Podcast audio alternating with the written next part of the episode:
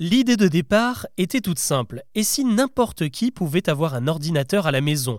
Une machine simple à utiliser, à un prix accessible et surtout assez compacte pour tenir sur une table de salon. Il y a tout pile 40 ans, Apple bouleversait le monde de l'informatique avec le Macintosh, le tout premier micro-ordinateur à utiliser le concept de la souris et des icônes sur lesquelles on peut cliquer. Bien avant l'iPhone, c'était déjà une révolution.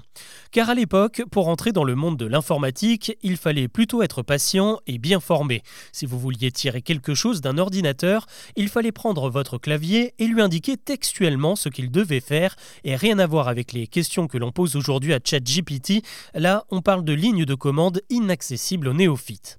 Cette contrainte technique a ainsi créé deux mondes. D'un côté, celui des employés en costard-cravate conquis par IBM et sa vision très professionnelle de l'informatique. De l'autre, le reste de la population tenue à l'écart de l'univers numérique. Et puis entre les deux, les ingénieurs d'Apple, plutôt adeptes du jean basket, eux, se sont mis à bosser dès les années 70 sur des produits plus ergonomiques, pensés pour le quotidien car convaincus que les ordinateurs ne pouvaient rester réservés à une élite, ils vont y travailler pendant plus de 15 ans. Et c'est ce même récit que les Américains découvrent le 24 janvier 84 en attendant la finale du Super Bowl. Ce soir-là, Steve Jobs et ses compères frappent très fort. Pour présenter leur Macintosh, ils se payent un spot publicitaire à 800 000 dollars pour lequel ils engagent le réalisateur d'Alien et de Blade Runner, le britannique Ridley Scott.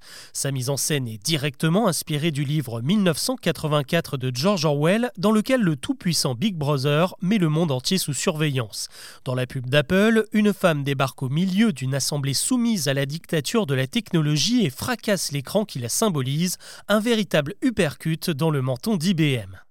Alors à l'époque, si le Macintosh se veut pratique, il n'en reste pas moins très simple. Seulement 128 kilooctets de mémoire, à peine de quoi gérer un fichier Excel d'aujourd'hui. C'est aussi un beau bébé de 7 kg. Côté prix, le pari est tenu.